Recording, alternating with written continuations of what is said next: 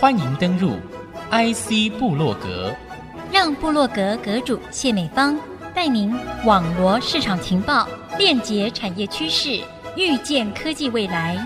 请登入 IC 部落格。欢迎听众朋友再度收听 IC 部落格，我是阁主谢美芳。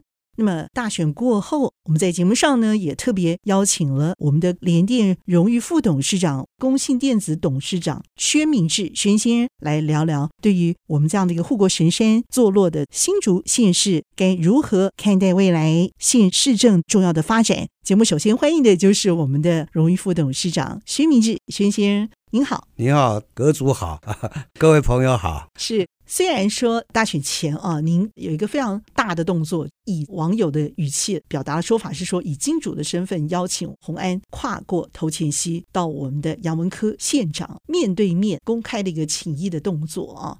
大家也认为说这是一个跨越政党的一个表示。当然，选后来看这件事情的时候，我们会觉得说这是一一个联合的一个动作，格外的引发我这个时候请您来跟我们分享。新竹县市又是一个这么重要的一个城市哦，有很多的一格局，我们必须都要跨越去面对它。所以这个时候来邀请来谈，您会怎么来带我们的选民啊，客观而健康的看待未来的新竹市政这个发展之路？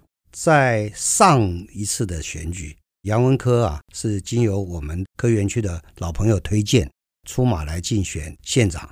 他过去呢四年的表现呢，的确是非常的杰出。当时我们会有这样子一个动机的话呢，是觉得我们要推一个呃优秀的人，而且呢很重要是懂得科技的人，最好呢也能够懂得园区的人。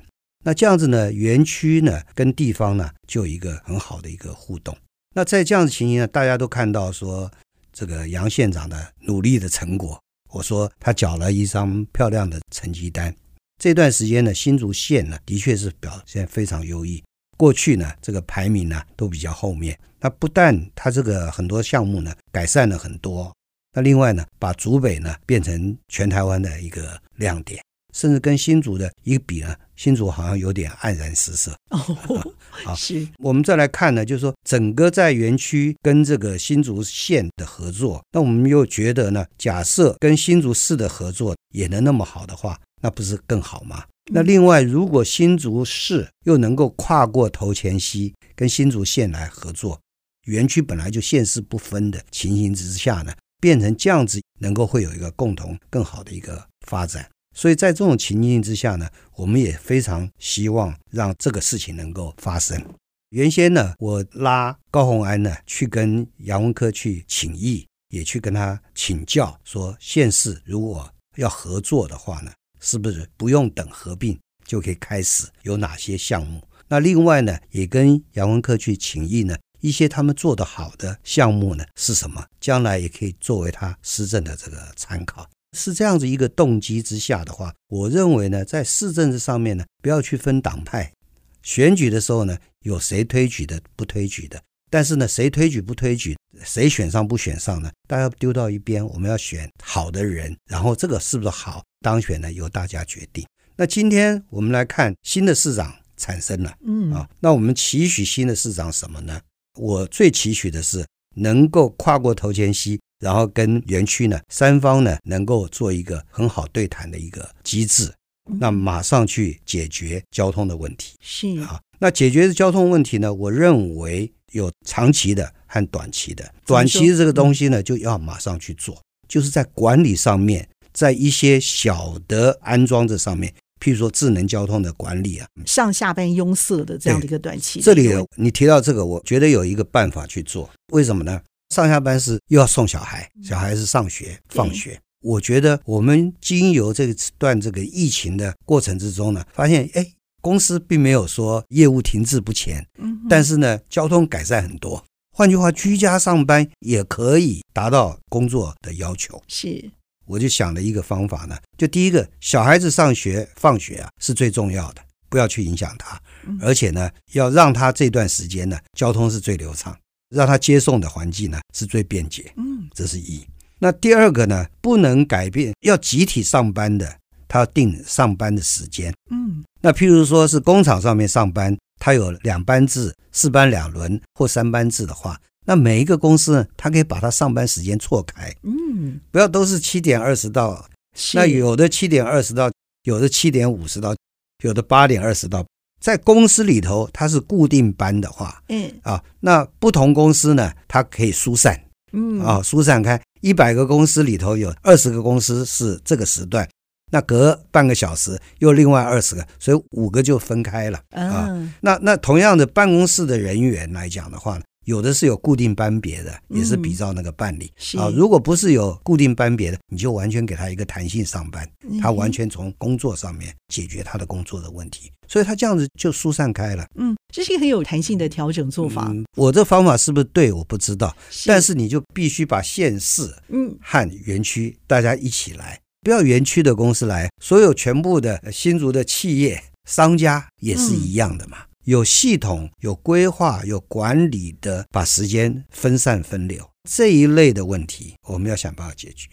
那另外我们要共同解决的就是说，哎，怎么帮孩子会有更好的一个环境读书？杨先生就做得很好了，他就把学校弄到说是一个均值，哎，哪一个明星学校，大家都要迁户口，然后挤到那边去，房价也高，然后挤得又吵破头，那他能够想说，他旁边那个跟他是一样好嘛？嗯，那人家就不会那么挑了嘛。对，然后多几个，然后再多几个都一样好嘛。所以就从好的往外面去散。然后再往外面去晒，最好我们做到所有的学校都一样好啊。嗯，那现在好的学校为什么会好呢？就是大家去挤，然后挤到那边优秀的学生多嘛，然后家长照顾他，给他补习的多嘛，看起来他成绩好嘛，但他是不是真正的好呢？我打一个问号。是，那教育水平怎么拉高呢？很重要，就是你把教育的制度做好，帮助老师建立他教育的能力，对不对？把环境设施通通都弄好。比较好的学区，家长条件什么都好，然后那边呢，他捐的也比较多，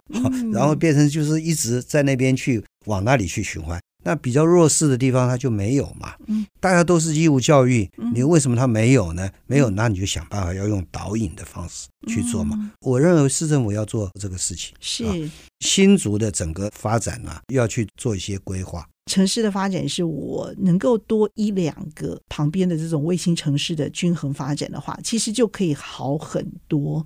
它其实可以在竹北的几个卫星城市的均值来发展。我心目中来看呢，嗯、新竹县呢，它会一路将来就是竹北跟竹东都接起来了。嗯啊，就是三旗啦，什么这些啊，又一路都接起来了。如果你不要去走那种高楼大厦的发展呢、啊，就是比较像美国戏谷啊城镇的这个发展来讲的话呢，它平面很快就连接起来了。那换句话说，它是生活圈、观光圈跟住宅圈的一个密集结合。对对，它就是就像以前我们看到的加工出口区、工业区，跟园区不一样是什么？园区就是散落。那将来就是说这样子的一个情形，就居住的这个环境跟工作的环境，它就是在竹北到竹东这边呢，它整个可以全面式的在做一个发展。像琼林现在也开始小发展，它一个小小的星巴克啊、哦，对，爆满到这个。所所以将来就是你导引，就是说哪些公司在那里，然后它就落户在那边，它人的居住和消费就带动地方的经济，这个是我们已经看到已经在发生中的事。竹北也要往外溢，然后另外它外溢最好的方向呢，就是跟到竹东这边一路接过去。OK，啊，那竹东现在也会发展起来，这个会全面的一个发展。那另外我拉回来讲新竹，新竹的交通问题还有一个解决的方式。那我们知道巨城有接驳车嘛，大圆柏也有接驳车嘛，那他们走的路线我们大概有个概念。嗯，客运车很难做，因为它有它的路线，在弄来弄去怎么载或干什么。那但是呢，如果我们今天来讲说，从疏解交通的概念来看，好，我们先做一环，就是从火车站东门城，然后巨城大市场，然后绕北大路天主堂，然后再回来，那就一直循环的，右边开逆时钟顺时钟，双边开。搭火车的人来，他不必叫计程车了，他就这样子绕了。车子呢，你要到某一个点的话呢，你就停在巨城，巨城就可以让你绕这么一圈了。啊，那另外一圈是什么呢？另外一圈就是说，从火车站，然后西大路这边呢，一路然后到原柏啊，然后再绕城隍庙，这个一个小的一个循环，不停的循环。嗯，就是你将来是电巴也好，客运车也好，中巴也好，就是一直不停的就让它走。嗯、那那它下来要到某个地方要上去都很方便，就大家不停的这样去绕。但是这个需要有市政的预算规划进去，要不然薪资还有那个油费就不少。要要要市长去做嘛，OK，对不对？那你今天你去算这个钱，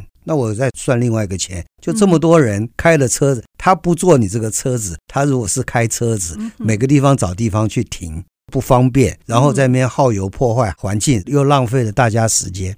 嗯那用司机的钱是替大家那么多人服务，比每一个人都在车上花的时间划得来划不来？CP 值就、啊、所以所以所以你要去从一个总体的角度来看。那今天客运车为什么做不起来呢？客运车因为它完全从它的损益和利用的人，那使用者付费。那前面大家还不习惯的时候，赔的钱谁出啊？将来说不定做得好的话，变成就是说这个 bus 停哪里啊？啊，是看那个点出多少钱。但这是比较好的一个方向来发展，因为现在巨城就自己在花成本做这个事了。是他花的成本，如果今天是顺便就这样绕一圈的时候，他的成本省下来了，他要不要出来支持这个？对，呃，原版也是一样啊。所以我们配套措施如果想得好的话，将来这个市政预算的投资就会划算而值得。它有效果嘛？你比如说大市场那边，大市场的管理会也要出点钱呐。呃，一出钱，他停在他那边买东西，人进出方便。一定是市政府做庄嘛，做庄了之后，然后让得利的人去分摊嘛。我们节目其实非常的精彩，但是需要休息一下，休息片刻，稍后回到 IC 部落格。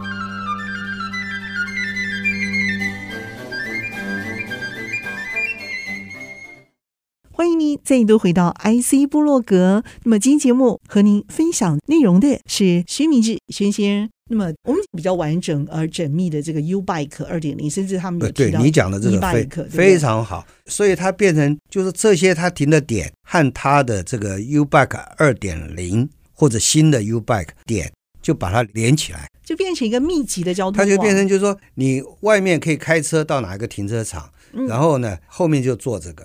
那坐下来的点呢，都有 e-bike，跟你再去散步到你更要去的店。它的城市的交通啊，它就变成就是活化了呀。所以上班可以调时间，然后呢，这个城市的交通呢，可以有公众的东西，便捷的系统。以前的那个大众运输还没有 u-bike 在接到 last mile，接到你最终要去的点。现在 e-bike 可以扮演这样一个角色，所以这是一个系统。那这个系统，如果我们在讲说，如果是竹北对新竹的话，那就是一直不停的开 shuttle 啊，哦，那边来的人到这边就有这个东西，他就不要开车了，对不对？那他可以把车子停在那一端，就接到这边来了，就等于是坐火车进来是一样。火车站下来一弄就是全部就是这个步行啊，e-bike 啦，或者是这个 shuttle bus 啦，对不对？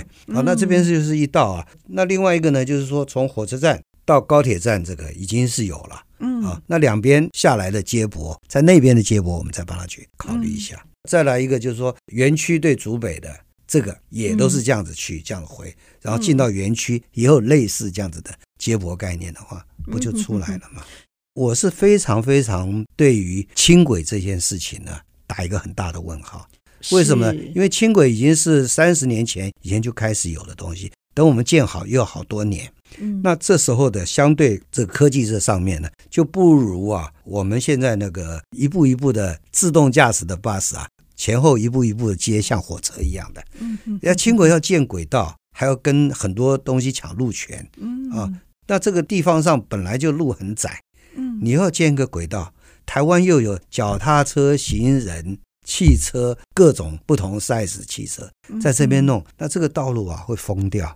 然后花了那么多的时间，造成很多交通的不便，得出来是那样的一个结果，我们要吗？我们谈到了很多这个市政、县政的一个细部的问题，是好，我们可以站在某一种高度上来看这个事情如何获得比较完满的一个解决。所以从战略做法，我们都可以做细部的规划。科技城本来就已经在发展的智慧交通，这个地方我们可以产生一些联动吗？像竹北下来那个交流道那边呢，就是用的智慧交通的一些系统，所以改善蛮多了。就是一高在竹北的交流道那边是交通非常密集，这个智慧交通导入之后呢，这个效果是蛮好的。它是怎么智慧交通法？我很好奇。比如说上下班红绿灯时间拉长吗？对，它不是，它就是现场就可以做交通的管控啊。就它的红绿灯啊，什么时候开，什么时候关呐、啊？他可以用他的这个镜头一看，说，哎，往这边一看，那这一排呢有多少部车子，有多少部大车、小车，然后算它起步的时候要过去要多久。所以它的红绿灯的秒数，左边右边，它可以智能化啊。就今天我们来看这个，我们的交通体制是什么？就现在有红绿灯啊，有这个道路管理的系统。但真正尖峰的时候，要让这个一交指挥交通，为什么？因为原来的不智慧嘛。